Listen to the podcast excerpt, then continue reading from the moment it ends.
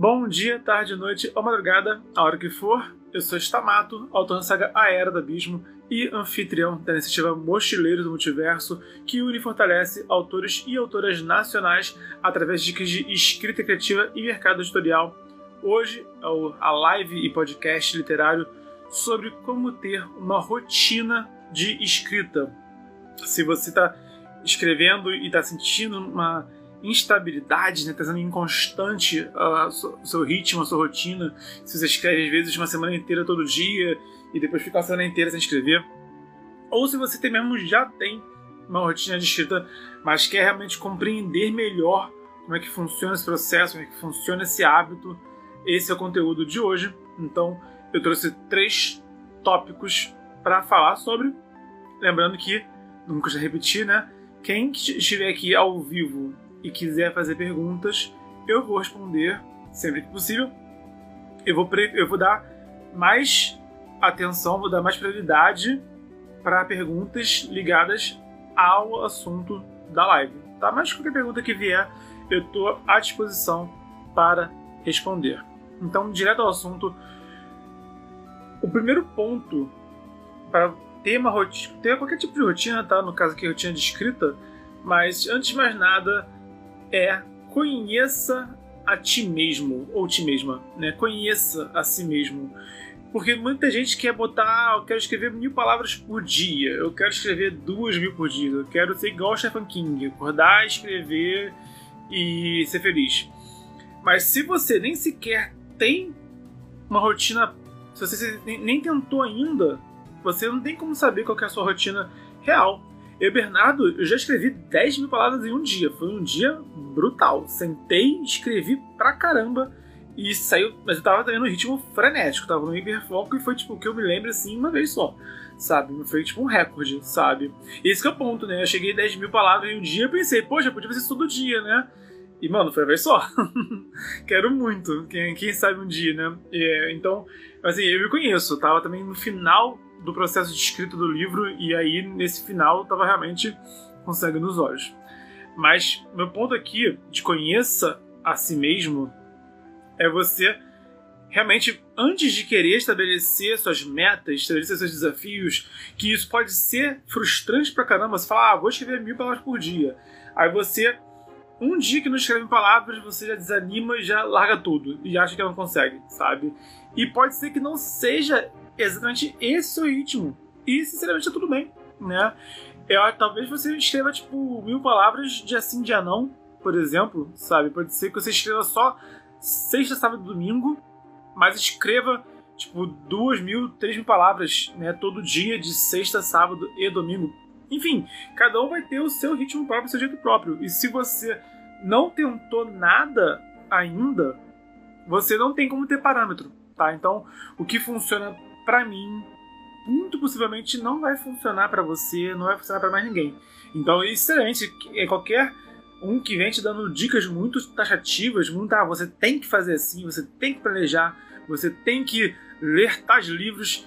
Eu sou totalmente contra, sabe, essas regras é, consolidadas demais, sabe? Essas regras muito inflexíveis, né? A gente, acho que toda toda dica de escrita toda, todo bate-papo sobre escrita criativa tem que ser muito do tipo o que, que eu testei e funcionou, o que, que eu já vi funcionando e o que, que pode funcionar para você. Então vamos lá. É, pensa no seu cenário ideal. Antes de mais nada, pensa no seu cenário ideal. Eu, Bernardo, particularmente, adoraria todo dia escrever de madrugada. Sinceramente, deu meia-noite e começar a escrever e tá aí, sei lá, de uma da manhã em diante escrevendo sem preocupações. É o que eu gostaria particularmente. Prefiro escrever madrugada. Mas eu cheguei a esse ponto, sabe, depois de tentativa e erro. Depois de tentar escrever de manhã, tentar escrever de tarde. Eu já escrevi dentro de meio de trabalho. Dava aula, não estava no meu horário de aula, e aí sentei no computador dos professores, sentei e escrevi. Por exemplo, sabe? Eu já escrevi em tablet. Mano do céu, eu, tinha, eu tava escrevendo meu primeiro livro, tinha pifado o meu computador, eu escrevo tudo no Google Drive, que é para isso, para não ter risco de perder meu conteúdo, se, eu, se der uma se der um bug geral. E eu cheguei a escrever parte do meu livro num tablet, mano, sentado na sala, sabe, com família ao redor. Foi extremamente desconfortável, não quero repetir isso nunca na minha vida, mas foi aquele momento de, cara, ou faço ou eu fico encalhado sem previsão de retorno. Isso eu não queria. Então, eu fui. É o que eu digo, quando não vai no amor, vai na dor, sabe? Chega que ativa um pouco disso. Então, quando você quiser estabelecer a sua rotina, você começa, como tudo na vida, alucinando. Você começa imaginando. Eu acho que é melhor assim. Eu acho que eu prefiro desse jeito, né? E aí você testa. E são duas coisas que você tem que testar. Um é si mesmo. Talvez o que você achou que seria melhor para você na prática não é. E dois, se o ambiente ao seu redor vai permitir isso. Eu, particularmente, gosto de escrever de madrugada, mas eu tenho uma filha, então eu não posso tipo, ir dormir meio-dia, meio sabe? Eu preciso também cuidar da rotina dela. Então, eu acabo ajustando né, a minha rotina dependendo de vários fatores. Então, e, é, e é esse que é o ponto. É, a gente não vai hoje encontrar o melhor cenário possível. A gente não vai, tá? Quando a gente tipo for rico, a gente consegue fazer o que a gente quiser. Hoje, a gente. É o que eu falo, não é o melhor possível. É dentro do possível o melhor. A diferença aqui é a seguinte: se você pensa o melhor possível, você se frustra por não conseguir o melhor e ignora a parte do possível. Mas tem que ser as duas coisas, tem que ser melhor e possível. Não pode faltar um, sabe? E, isso que eu erro da maioria das pessoas, sinceramente. Não imaginar o melhor, o melhor de tudo e não fazer nada, porque não consegue fazer melhor. E aí tudo desanda, sabe?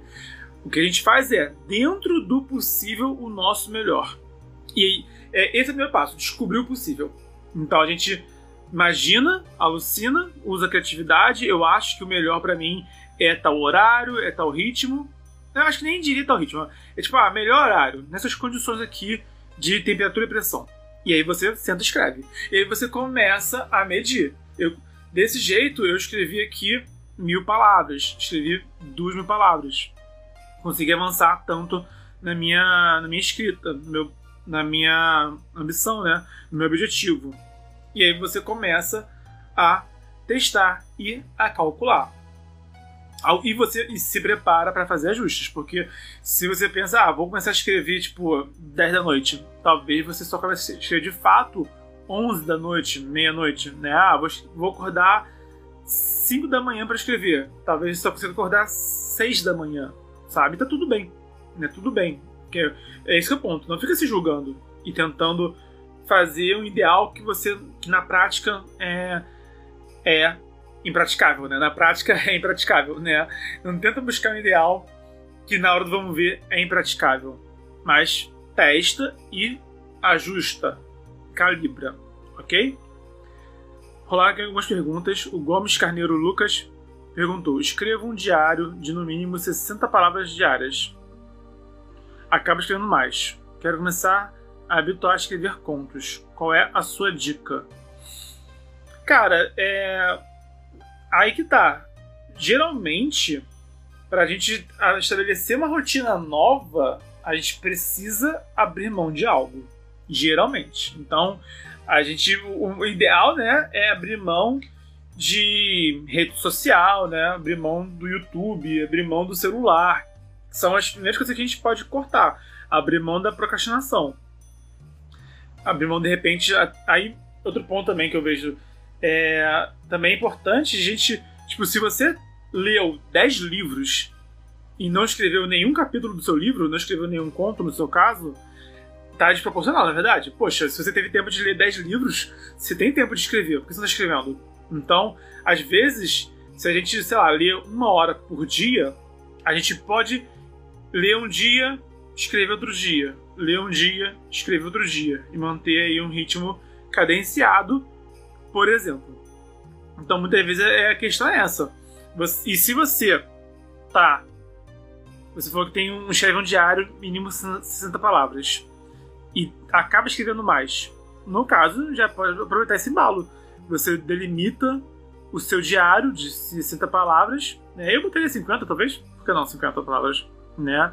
E aí o restante do tempo que você está escrevendo mais já, você já começa a escrever os contos. E aí depende também, porque tem conto que tem mil palavras, tem conto que tem 10 mil palavras, tá? Tem, eu, não, eu não me apego muito a, a quantidade de palavras de conto. Para mim, conto é uma narrativa sucinta e autossuficiente. Esses são os dois conceitos que eu é, vejo no conto: narrativa sucinta e autossuficiente. E aí você vai ter mil palavras ou dez mil palavras, vai de cada um, vai do que cada um entende como narrativa sucinta. E aí você estabelece seu ritmo, né? Se for, se você for ter contos de, sei lá, cinco mil palavras, eu acredito que dá para escrever um cinco mil palavras numa semana assim tranquilamente, sinceramente. Se a sua pergunta, é, Lucas, ficou bem abrangente. Se você quer perguntar algo mais específico, manda aqui de novo no chat a pergunta de forma mais específica, caso eu não tenha acertado mais ou menos o que você queria saber, tá bom? Tamires Cristais falou aqui: só escrevo de manhã. Às vezes consigo, à noite, e tento meta diária de mil palavras mil é uma boa dose, sinceramente. Eu, eu gostaria de mais de mil. Eu adoraria, particularmente. É, mas a gente sabe, né? Eu sou pai, você é mãe, né? A gente sabe que não é simples assim. Eu, ontem mesmo eu fui escrever, acabou que assim, eu modifiquei o texto que eu estava escrevendo já, eu modifiquei a introdução. Eu não concluí quantas palavras foram, mas foram bem menos de mil. Mas foi o que eu, sinceramente, é, consegui fazer, porque estava amanhecendo já quando estava escrevendo. Eu estou no ritmo frenético de editar vídeo e postar vídeo no canal, e aí acabou que realmente me sobrou muito pouco tempo para escrever ontem, por exemplo. Então, mil palavras acho que é um, um, uma boa dose, sinceramente. Se não me engano, o Stephen King escreve tipo duas mil palavras todo dia, se não me engano, duas mil palavras todo dia. E que você falou, né? Só escreve de manhã, às vezes consegue de noite. Isso, isso é outro ponto. Já aconteceu de estar escrevendo, tipo, eu, minha filha assiste aula no meu computador. Eu tava escrevendo, sabe? E eu tinha que terminar um artigo de escrita criativa e tava dando a hora dela ir pra aula dela, sabe? Então, para mim isso foi mega desconfortável. Eu escrevi no horário que eu não fico tão à vontade tendo tipo, uma hora certa para acabar minha escrita e tendo que pensar também na aula da minha filha. Mim foi bem desconfortável esse dia. E, era sobre, se não me memória, bloqueio criativo, eu acho. Não tenho certeza agora, acho que era, era isso. Então, é o que eu falo. Dentro do possível, melhor. Naquela ocasião, era isso que eu tinha dentro do possível, foi isso que eu fiz.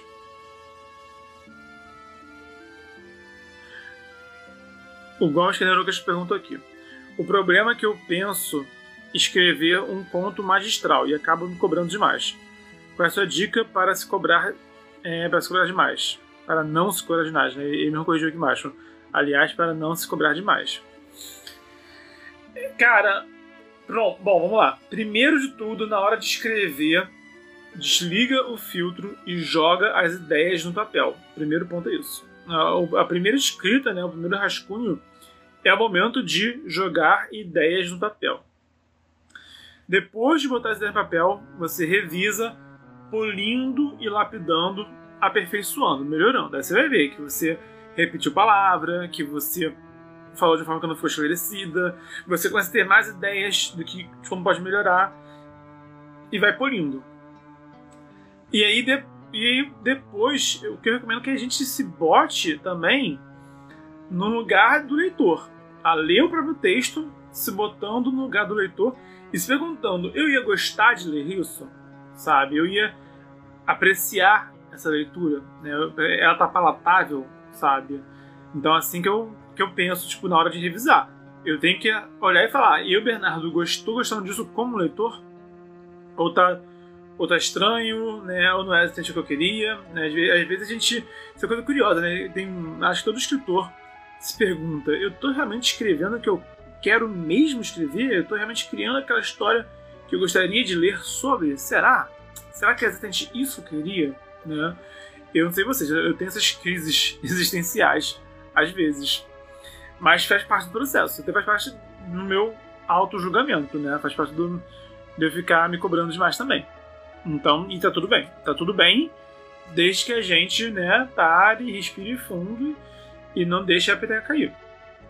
Enfim, e sinceramente, um, um, ditado que eu acho que é muito importante e que é um tanto doloroso, mas eu acho mega importante, é o seguinte: o feito é melhor do que o perfeito. É melhor você ter o seu livro feito do que não ter livro nenhum, tá? Então, é lógico que isso não quer dizer ser desleixado, não quer dizer, ah, você está escrevendo, vai para trás de forma alguma, mas eu acho, é, eu acho importante a gente internalizar essa filosofia, sabe? Cara, eu preciso escrever, simples assim, preciso botar no papel, eu quero ser um escritor ou escritora, eu quero ser, eu quero contar minha história. E a partir do que a gente compreende que nós mesmos estamos é, sendo um obstáculo para nossa ambição, nosso objetivo, a gente precisa superar esse obstáculo de alguma forma. Sinceramente. E não é boa, não é boa, não é boa também. Tipo, cara, sei lá. No, os nossos livros favoritos não são perfeitos. Eu sou eu sou um cara mega crítico, eu sou crítico pra caramba, né? Então eu, eu boto defeito, mano, em tudo, em tudo, tudo, tudo, tudo, boto defeito, sinceramente. Então até quando eu leio meus autores favoritos, Leonel Caldela, Karen Sorelli, Eduardo Spor, Afonso Solano, Rafael Dracon, Enes Tavares, Ana Lúcia Merege, da Aventura, eu leio e eu fico, hum, isso aqui podia ficar melhor. Isso aqui, ó, podia, né, ter dado uma ajustada, sabe? Eu percebo isso, sabe? Mas no fim das contas, esse é o meu ponto. Eu, eu, vejo essas questões nos livros que eu leio, mas eu gosto mesmo assim, porque eu também prefiro me divertir do que ser um chatão que acha que sabe tudo, sabe? Então, né, esse é o meu ponto. Se eu consigo ver questões na, nos livros que eu leio e gostar deles mesmo assim, eu preciso também escrever meus livros, escrever minhas histórias também. É, superar, sabe? E, enfim. E a questão também. Último ponto que eu vou falar aqui sobre esse assunto e vou voltar pro, pro assunto de rotina de escrita. É, o ponto seria o seguinte: você consegue, vamos supor que você escreveu um texto e você dá nota de 0 a 10, nota 7 para ele. Você consegue revisar esse texto e melhorar ele até ele ficar nota 7,5, 8 talvez, não mais do que isso, sabe? Porque o esforço, aí daí em diante você pode fazer um esforço tão grande para tentar fazer esse 8 virar um 9 que ele regride para 7, porque você mexe no que estava funcionando, sabe? Quem procura defeito acha até onde não tem. Quem procura problema acha até onde não tem. Então, às vezes você quer melhorar sua, sua, sua escrita e você mexe no, no que está funcionando, sabe? E aí, o, a compreensão que eu acho importante é o seguinte: o seu próximo texto vai ser melhor ainda. Você escreve uma vez, revisa para melhorar, para ficar no ponto e parte pro próximo, porque o próximo vai ser melhor. Se você ficar parado, estagnado, ou porque não completou texto nenhum, ou porque está no mesmo texto eternamente, você para de progredir. Então, é escrever o seu melhor possível de hoje e partir para o próximo para fazer o próximo melhor ainda. E o seguinte, melhor ainda. Tá? Esse é o ritmo que realmente leva ao aperfeiçoamento, em vez de ficar só fazendo a mesma coisa sempre, tá bom? Coloquei a pergunta da Helena. Helena, eu vou falar aqui o tópico que eu anotei e aí eu vou voltar para te responder, tá bom? Segura aí. Segundo ponto, depois de você conhecer a si mesmo ou a si mesma, é conhecer o ambiente ao seu redor.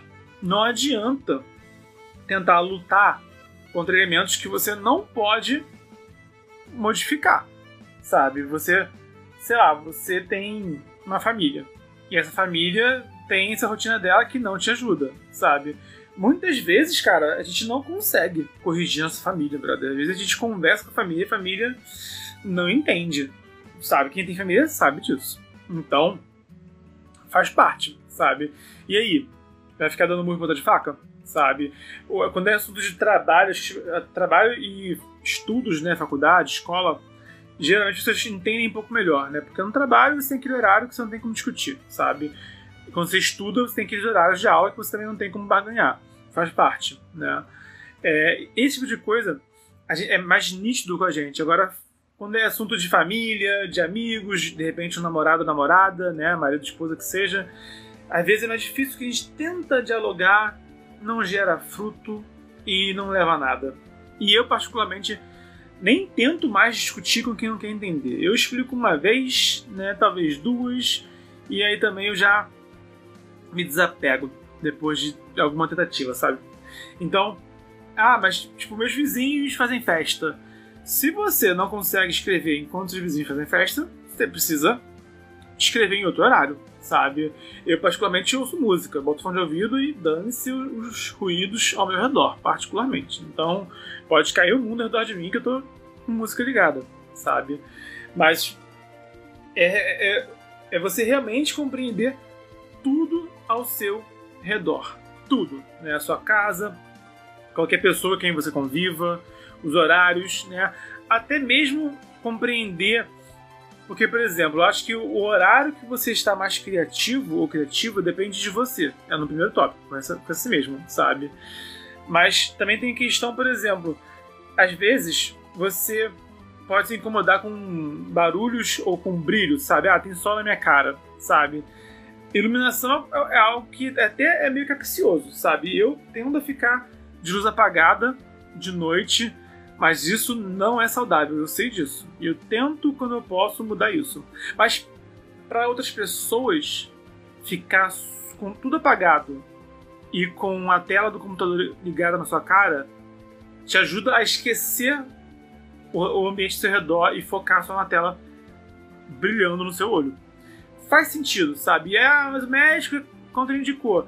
Olha, sinceramente, tire minha pedra quem, quem tem vida perfeitamente saudável, sabe? Se você tem uma dieta mega saudável, se você tem se exercita e tudo mais, beleza, sabe?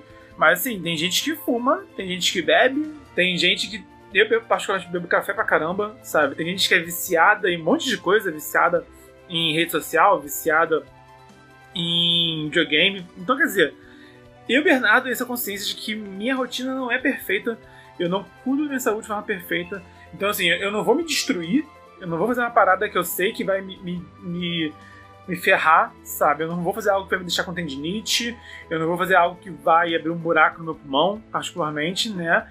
Mas eu também bebo café demais, sabe? Eu também não tenho os hábitos alimentares mais executários do mundo, né?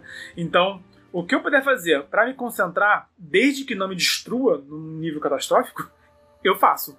E também esse é o ponto, não fica se cobrando também, tem que ser perfeito, tem que ser 100%. Cara, faz. É, é, às vezes o que funciona para você é o que importa. Então você prefere o seu ambiente iluminado, prefere seu ambiente escuro, você prefere um cigarro, ou um café, ou um whisky, você prefere ler antes de escrever, prefere jogar um joguinho antes de escrever.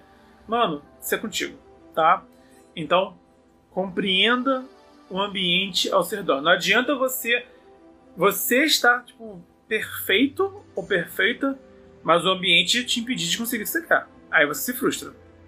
Tem que conciliar as duas coisas. E, sinceramente, eu acho que esse é um ponto que é, mano, universal, sabe? Tipo, sei lá. Eu, Bernardo, não gostaria, por exemplo, de, ah, vou então morar numa casa isolada, que aí não tem vizinho e eu consigo ser o dono do, da minha rotina na teoria funciona. Eu, Bernardo, não, não tenho vontade de morar em área isolada. Eu gosto de morar em cidade grande, sempre gostei, sabe? Então, eu prefiro os carros passando. Sou maluco? Sou, né? Mas é o que eu gosto. Então eu prefiro ter, eu até prefiro, sei lá, hoje em dia, aqui no onde eu moro, já teve já mercado 24 horas, hoje em dia não, não tem mais. Mas sei lá, eu preferiria, de repente, ter a opção de, no meio da madrugada, Tipo, se eu tinha que escolher, Bernardo, uma casa isolada em que ninguém te incomoda, ou uma área urbana em que passa carro e moto de madrugada e ônibus de madrugada, mas que você pode, de repente, quando você quiser, descer e ir no mercado comprar qualquer porcaria, uma barra de chocolate, para você dar uma volta no quarteirão, espairecer e voltar e produzir. Eu prefiro a segunda opção, particularmente. E aí, que dá? É... Como eu falei, compreende a realidade que você tem agora, para você poder mudar essa realidade amanhã. Se você não lidar. Esse é o ponto, eu vejo muita gente fazendo isso. Tipo, muita gente não quer lidar com a, a realidade ao seu redor e quer que ela mude sozinha. Não vai mudar sozinha. Tá? Você primeiro lida com o ambiente ao seu redor hoje e a partir daí você progride e pode mudar ou você fica estagnado e bota a culpa em fatores externos, que eu acho que é a pior coisa que existe. Né? Qualquer pessoa que fica botando culpa em fator externo, ai, mas o horário, ai, mas meu trabalho, ai, mas minha família. Olha, os problemas você já sabe. E aí? Você quer uma solução ou quer uma solução para os problemas? Se você quer uma solução, você tem que realmente dar um jeito. É lógico que existem casos extremos que são realmente muito problemáticos, não estou entrando nesse mérito. Mas dentro do que faz. Dentro daquilo que faz parte do dia a dia de todo mundo, sabe? E, e olha, eu, eu tenho déficit de atenção. Escrever tendo déficit de atenção é pauleira, sabe? É um, é um obstáculo meu que eu lido todo dia. E muitos não lidam, sabe? Eu tenho dois livros publicados, já escrevi o terceiro já, sabe? Tô partindo. Em breve vou começar a escrever mais um, já tô já comecei já, mas esse outro assunto, né? E janeiro de 2021 eu vou começar o processo de publicação do meu terceiro livro. Então, parte disso é lidando com, com todos os problemas que todo mundo tem, gente, sabe? Faz parte, ok? Então vamos lidar hoje com a realidade ao nosso redor para que a gente possa amanhã modificá-la. Voltando aqui para as perguntas no chat, a Helena perguntou: Bernardo, o que você acha que vale mais a pena? Escrever uma trilogia onde o segundo e o terceiro são melhores que o primeiro, ou escrever um único volume muito bom, porém longo? Olha, tem muitas variáveis muitas variáveis dentro da, dessa sua pergunta. Supondo que seja um escritor ou escritora, supondo seja você, né, uma escritora, é, supondo que você. Tá, vou partir do pressuposto que você não tem ainda uma carreira literária estabelecida, tá? Nesse caso, eu não recomendo um livro grande demais, porque encarece muito o valor de capa e encarece o frete e tudo fica caro. E aí, um leitor que não te conhece, sabe, nunca ouviu falar de você, que vai comprar um, um livro caro, é difícil. Então, isso é um, obstáculo na, na, sua carreira, tá? Então, por exemplo, o Caldela lançou a Festa de Fogo, que era 80 pila, um livro. E é um livrão que é uma branca aquilo, se cair no seu pé dói sabe? Mas eu, isso é o quê? É o décimo livro dele, eu acho, né? Não vou agora parar de contar, não. Mas eu sei que o, o Caldela já publicou vários livros já. O Eduardo Spor publicou agora, né? O, o Santo Guerreiro. E também é um livro grandinho, mais de 500 páginas. Mas esse é o quinto romance dele, né? O Dracon publicou a quadrilogia do Dragões de Éter a, o box é 200 reais o box, né? E muita gente paga. Mas, percebe? É quadrilogia. E o, o da qual é outro? Que tem, deve ter já uns 10 livros já publicados também. Então, isso é uma questão que faz toda a diferença, tá? Se nós não temos um público estabelecido disposto a comprar caro no nosso livro, pesa, pesa muito. O ideal, tá? O cenário ideal mesmo seria um livro sucinto, tá? Não nem longo demais. Aí se é pequeno mais é com você, mas é um livro mais sucinto e que seja uma leitura independente, tá? Seja uma leitura que não se não dependa de outras leituras ao redor delas.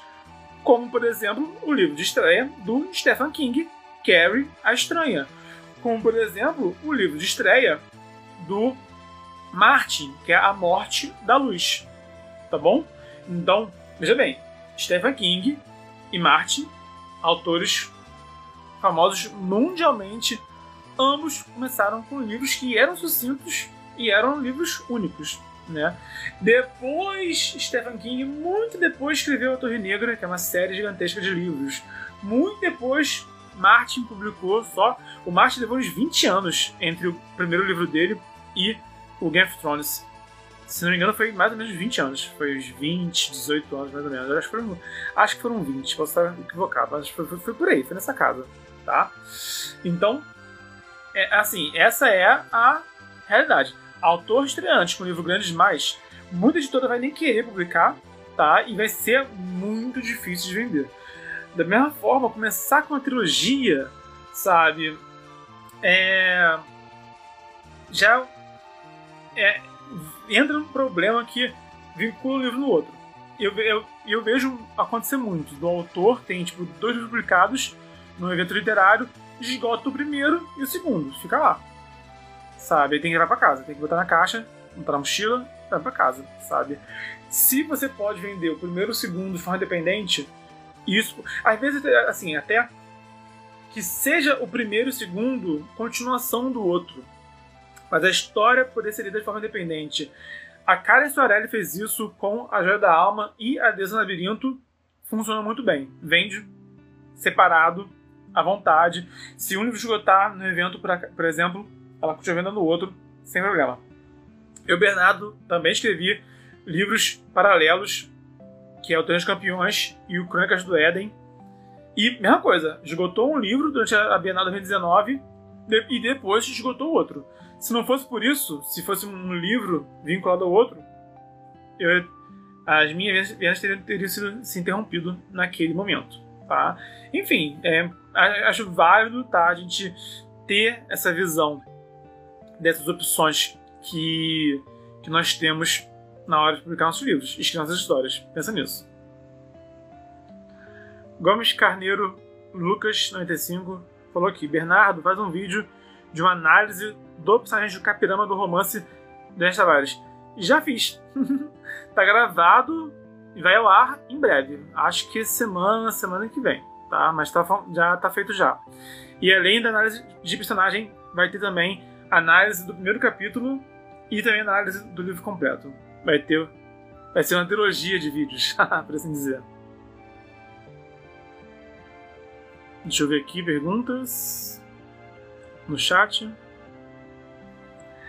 Tamires Cristais falou: Não consigo escrever com meu filho acordado, então passei a acordar antes dele de manhã, bem cedo, para escrever.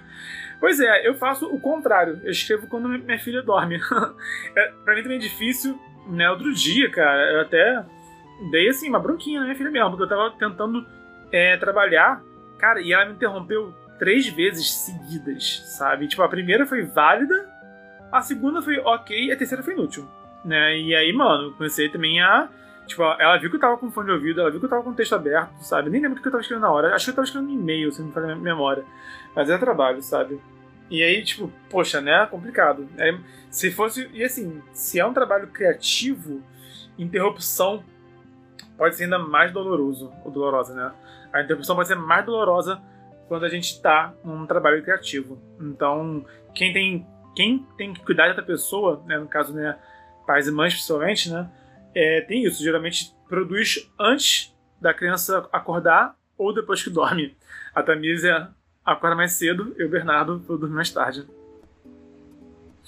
Cindy Dalila falou: A madrugada me faz escrever freneticamente. Somos dois dois escritores da madrugada. Gomes Carneiro Lucas falou aqui embaixo. Machado de Assis, Ray Bradbury, Robert E. Howard, Stephen King escreveram vários contos durante a carreira. Às vezes penso que estou, que estou querendo criar a Odisseia de Romero. Ah, cara, segue seu coração. Se seu coração for contos, se seu coração for Odisseias, vai fundo. O Thiago perguntou aqui. Thiago de Paula Aguiar. Desculpa, acabei de chegar. Qual o tema? rotina de escrita. Hum, cadê? Ok. Vou agora falar o terceiro tópico, vou responder mais perguntas e vou me despedir de vocês. O terceiro passo para você estabelecer uma rotina de escrita, lembrando, o primeiro é conheça a si mesmo o segundo é conheça o ambiente ao seu redor. O terceiro é conheça o seu livro. Porque meu primeiro livro, por exemplo, eram capítulos que tinham lá uns 5 mil palavras. no mínimo. Algumas tinham 10 mil palavras cada capítulo no meu primeiro livro. Então, assim, para mim era crucial poder escrever por várias horas. Se possível, tirar um dia inteiro para só escrever, sabe? Mas às vezes eu escrevo contos que tem ali suas 3 mil palavras, sabe? 4 mil, 5 mil palavras, por exemplo. Então, e eu sinto que a cada livro que eu escrevi mudou um pouquinho minha rotina de escrita, porque cada um deles teve a sua particularidade. Então, conheça também o que você está escrevendo e o que é melhor não só para você, mas o que é melhor também para o seu livro. E no fim das contas, a prioridade é essa. A grande prioridade é você priorizar tá, a sua escrita e o seu livro. Eu diria que o livro é prioridade, né? Sei lá, falar que o que importa é a escrita. Porque a escrita é algo muito pessoal. E o livro não é tão pessoal assim. Porque o livro, eu passo, eu parto do pressuposto que mais pessoas vão ler o livro. Então, assim, o meu os meus livros publicados, eles não pertencem inteiramente a mim, sabe? Eu entreguei pro mundo. Então, cada pessoa tem uma ideia diferente de cada livro meu, cada é, pessoa teve uma interpretação diferente, cada pessoa teve seus capítulos favoritos, seus contos favoritos, seus heróis e vilões favoritos, não é verdade? Então, o, e, e por isso que a prioridade tem que ser o livro. A escrita ainda é muito minha, ainda é muito eu, sabe? Então, eu acho que é muito egocêntrico dizer que prioriza a sua própria escrita, sabe? A verdade é o livro fica bom, sabe? Fica bom para mim também, tá? Com certeza para mim, mas se eu quero publicar, não só para mim, tá? E, sinceramente, se você quer escrever só para você, sem problema nenhum, mas não se esquente em publicar. E se publicar, não se esquente das pessoas não gostarem dele depois, tá? Não adianta você escrever para você e depois se indignar de que as pessoas não gostaram. Fala sério, não é verdade? Então tenha isso em mente. Se você espera que outras pessoas leem e gostem, é importante pensar nelas também. Então são, eu acho que são três entidades: o escritor, o livro, os leitores. Eu acho que os três têm que dialogar. E para ter um bom diálogo, eu acredito que o equilíbrio, o ponto de equilíbrio, é justamente esse ponto intermediário, que é o livro. Então conheça o que você está escrevendo, não só não apenas sua escrita. Compreenda o que você está escrevendo e perceba que de repente, para essa escrita de agora, alguma peculiaridade seja importante e de repente você às vezes está insistindo em algo que deu certo uma vez, mas que não vai dar certo sempre. Então, se o Bernard tivesse ter a mesma rotina que eu tive no meu primeiro livro, eu acho que não daria certo sinceramente, hoje. A rotina que eu tinha no meu primeiro livro, né, foi, ele foi publicado em 2018. Eu escrevi ele né, ao longo de alguns anos. Né, foi mais ou menos acho que uns 5 anos de escrita. Foi, demorou, sabe? Demorou bastante escrever esse livro. Então, é, foi um processo que hoje em dia, por exemplo, a minha filha não, não morava comigo. Né? Até no meu segundo livro, quando eu escrevi, a minha filha não morava comigo. Olha só, que coisa, sabe? E aí quando eu escrevi meu terceiro livro, a minha filha já morava comigo. Então, tudo pode mudar. Tá tudo bem. E, cada, e por acaso, meus livros têm abordagens bem diferentes. Então, para mim, é mais fácil perceber isso. Então, para você que está escrevendo, seja você, se você está escrevendo seu primeiro livro, né, ou está com dificuldade de escrever o segundo, terceiro livro, pode ser que você não esteja compreendendo isso. A necessidade do livro. Não só sua, não só do ambiente, né? mas da obra em si. Então para para compreender a sua obra e para você mesmo, olha para o seu livro e conversa com ele. Tipo, vamos lá, livro. Você quer nascer? Eu quero que você nasça. Como que a gente pode trabalhar livro, né? Como que pode estar melhor entre você? Lógico que eu estou é, personificando a coisa, mas é, é realmente um exercício que cada um vai ter do seu jeito. Talvez você precise meditar, talvez você precise abrir a tela do texto e ficar encarando ele, né? É com você. O caminho, você que sabe. Estou te dizendo as formas que você pode chegar no seu destino. Então, busca ter esse diálogo metafórico ou literal, você que sabe, com o seu livro. E pergunta para ele o que você precisa. O que você quer de mim? Me ajuda a te ajudar. E compreende a necessidade particular do livro. Eu lembro que o meu, o meu primeiro livro, a minha rotina foi um completo caos, como eu já falei. Escrevi parte dele no, na empresa em que eu trabalhava, que eu dava aula de, de game design e de 3D fundamental. Teve parte que foi em tablet, teve tudo um pouco, sabe? O segundo livro já foi já no meu computador, no meu, assim, bem no ambiente que eu tenho hoje em dia mesmo, sabe? Mas foi num ritmo é, bem frenético, que eu tive um prazo muito curto para escrever e publicar esse livro, então também teve uma correria muito grande. Foi o livro que eu botei assim, um prazo, o prazo mais louco que eu já tive, né? E o segundo, também me botei um prazo e tinha minha filha já morando comigo já. E vamos lá. Meu primeiro livro, Romance de Fantasia Sombria. Segundo livro, uma antologia de contos de fantasia sombria, Meu Mundo. Meu terceiro livro, um romance de horror psicológico. Percebe? Cada um deles foi bem diferente. E a rotina também foi bem diferente. E, mas aí, que entre nós, né? Quando eu penso também nos livros que eu gosto, eles nem mudam muito. Acho, acho que são um traço da, dos escritores contemporâneos. Suponho aqui. Porque os livros que eu gosto também, se eu for ver, tipo, Trilogia Tormenta do, do Leonel Caldela. O primeiro livro tem um elenco, o segundo tem outro elenco, e o terceiro é, tem um elenco parecido ainda, mas também tem um ritmo bem diferente, sabe? O Eduardo Spohr com Os Filhos do Éden. Ele tem o primeiro livro, que ele é bem. bem assim, bem romance de fantasia, sem muito mistério. O segundo livro é muito mais um flashback do que o, um personagem viveu ao longo do século XX, né? Então, assim, e é uma passagem, pô, passa quase, acho que é mais ou menos, é quase um século que passa, mas é mais ou menos um século de tempo que passa dentro desse livro, por exemplo. Então, pô, outra pegada, outro ritmo, sabe? Outro foco. E o terceiro, o, o Spor, ele vem e volta na linha cronológica, sabe? Narra o presente, narra o passado, e aí volta para outro lugar. Enfim, sabe? Ele também fez ali. Cada livro tem assim um ritmo bem singular, tem um estilo bem singular. Isso é muito interessante, tá? E aí eu suponho também que cada dos autores teve também seu ritmo peculiar em cada ocasião, tá? Então, não tenta também repetir o que funcionou ontem. Se o que funcionou ontem não está funcionando hoje, pode ser de, de mudar, tá? E, enfim, pensa essas três coisas que eu falei aqui ao longo dessa live. Eu vou é, responder perguntas aqui e depois eu concluo o esse raciocínio para me despedir. Quem tiver perguntas, é agora a hora. Gomes Carneiro Lucas falou: Já leu Portões de Fogo do Steven Pressfield, que é sobre a Esparta? Não, não li. Nem sabia que existia. É bom? O.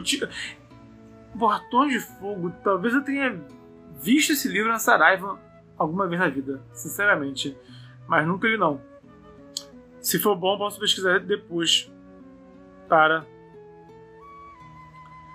para dar uma lida. A Cindy Dalila falou aqui: fantasia me faz gostar de escrever com música. Terror em silêncio. Cada gênero puxa para algo diferente. Eu tive um longo momento desse meu último livro, que é o Pesadelos através do espelho, que é o psicológico. Eu tive um longo momento que foi em silêncio. Eu tentava escrever, me desconcentrava parava a música e fluía. Que louco, né? Mas no final, o último capítulo, eu ouvi muita música. Eu, curiosamente, encontrei uma música que eu pensei, caraca, onde essa música esteve o tempo todo? e aí acabou que eu queria que aquela música tivesse me acompanhado desde o começo do, do livro, mas eu só conheci ela no final. Né? E acabou que ela me influenciou muito no final. Agora que eu vou fazer uma última revisão, antes de mandar para a editora, Possivelmente eu vou ouvir aquela música e vou é, repensar, vou revisar pensando nisso também. Eu acho que eu vou mexer um bocado de coisa quando eu for fazer essa revisão do livro. Sinceramente, tem alguns capítulos que eu achei ficaram meio maçantes, sabe? Então talvez eu pegue e reescreva aí alguns capítulos. Talvez, supondo. No, em janeiro eu penso nisso. A Helena disse: ótima live. Fico de coração lisonjeado. De verdade. A Mauri Fernando Rosa perguntou: Curte RPG? Já jogou? Eu vou te responder com a minha tatuagem de um dado de 20 com um dragão dentro na minha mão. Você responde? na outra mão tem outra tatuagem. Pra quem. Se alguém acha que eu sou gamer ou não, eu tenho um controle de PlayStation tatuado na minha mão. Esse é o nível de nerdice. Tatuagens de nerd na mão. Tamires Cristais perguntou: Ficar em, uma, em um único gênero ou se aventurar por outros pode atrapalhar o ritmo de escrita? Essa é uma resposta que eu acho que é muito pessoal. Para mim, me ajuda, sinceramente. Eu hoje em dia não sei se eu tenho tesão de escrever uma coisa só.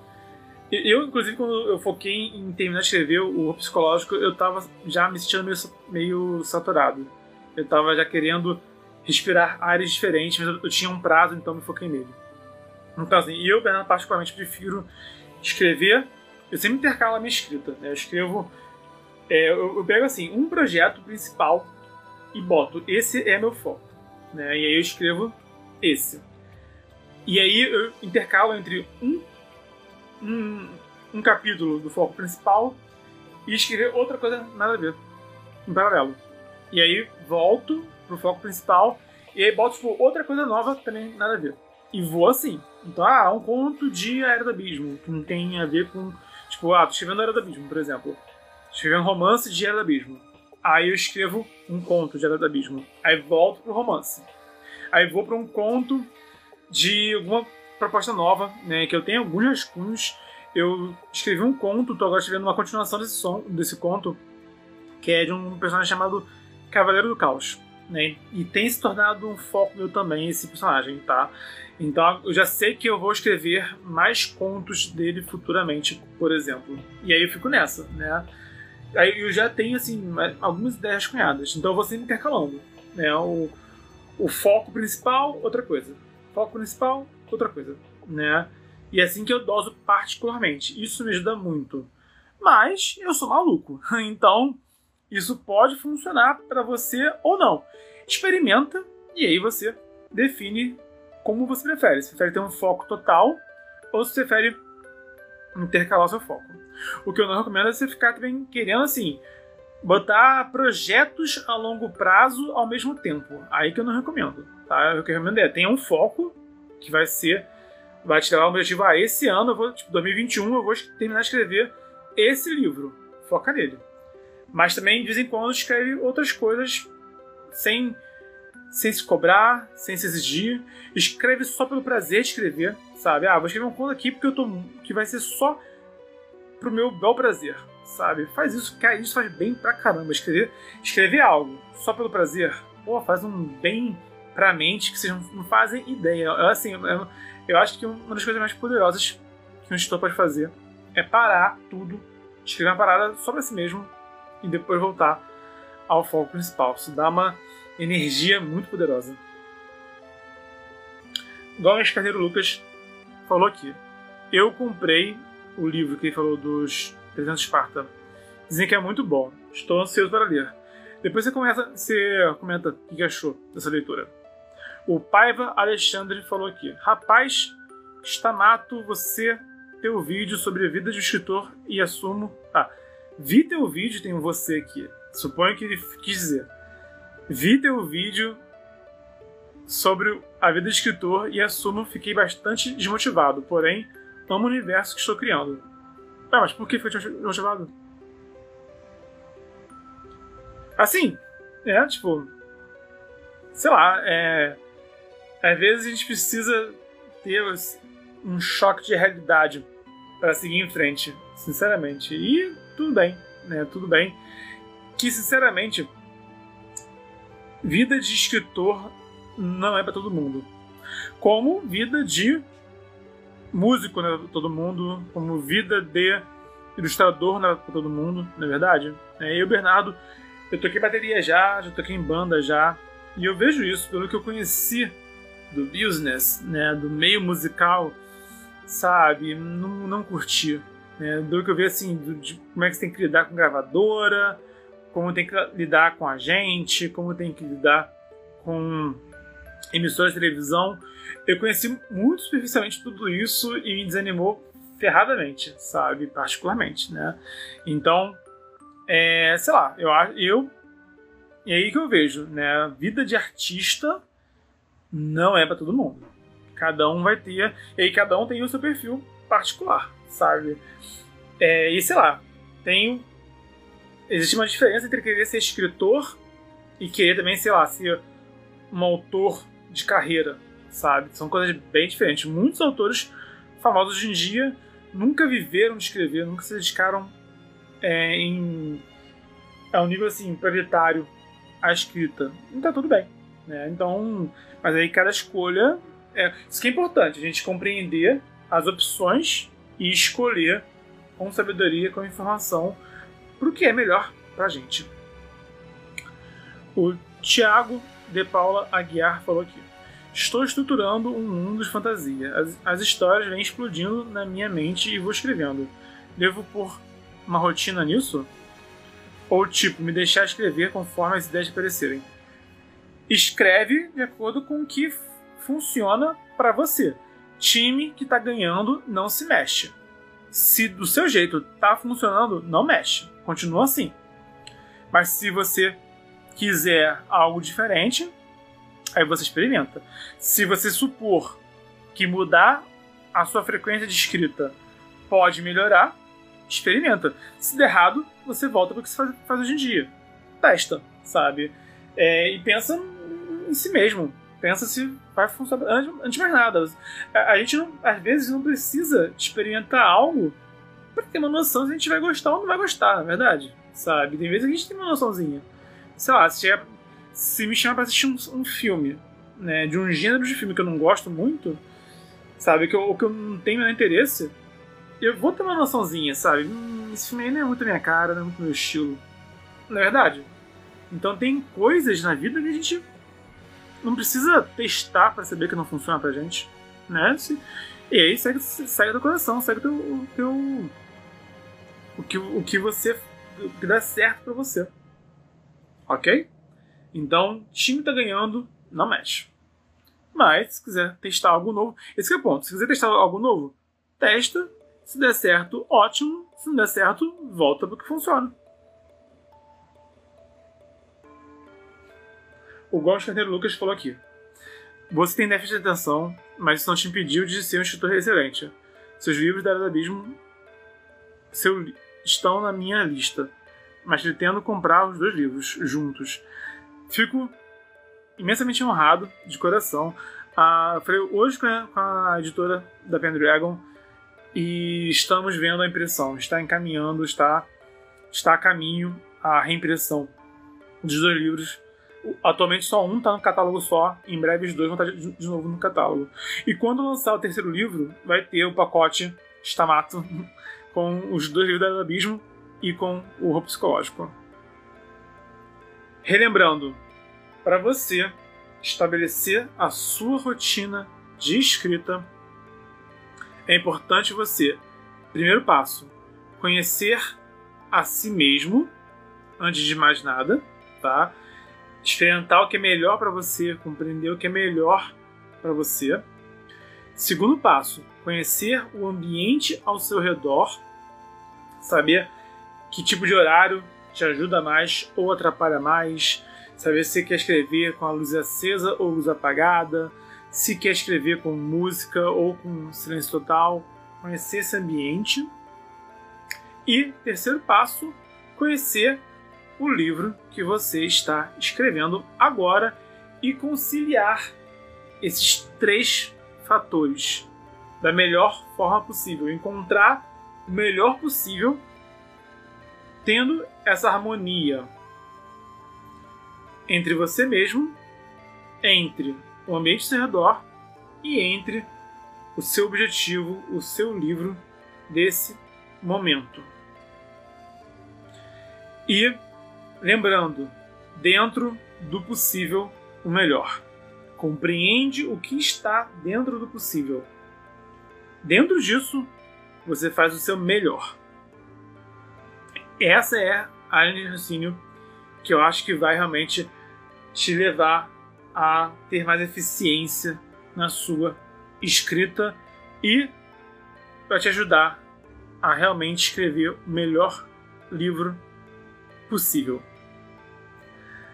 Então, se você gostou do conteúdo, dá o like, se inscreve, ativa o sininho. Se você quer alguém que pode se interessar por esse conteúdo, compartilha também na rede social. Lembrando que estamos no desafio 306 de escrita, é vídeo mercado tutorial e escrita criativa quase todo dia de 2020. Então, até amanhã e a gente se esbarra pelo multiverso. Valeu!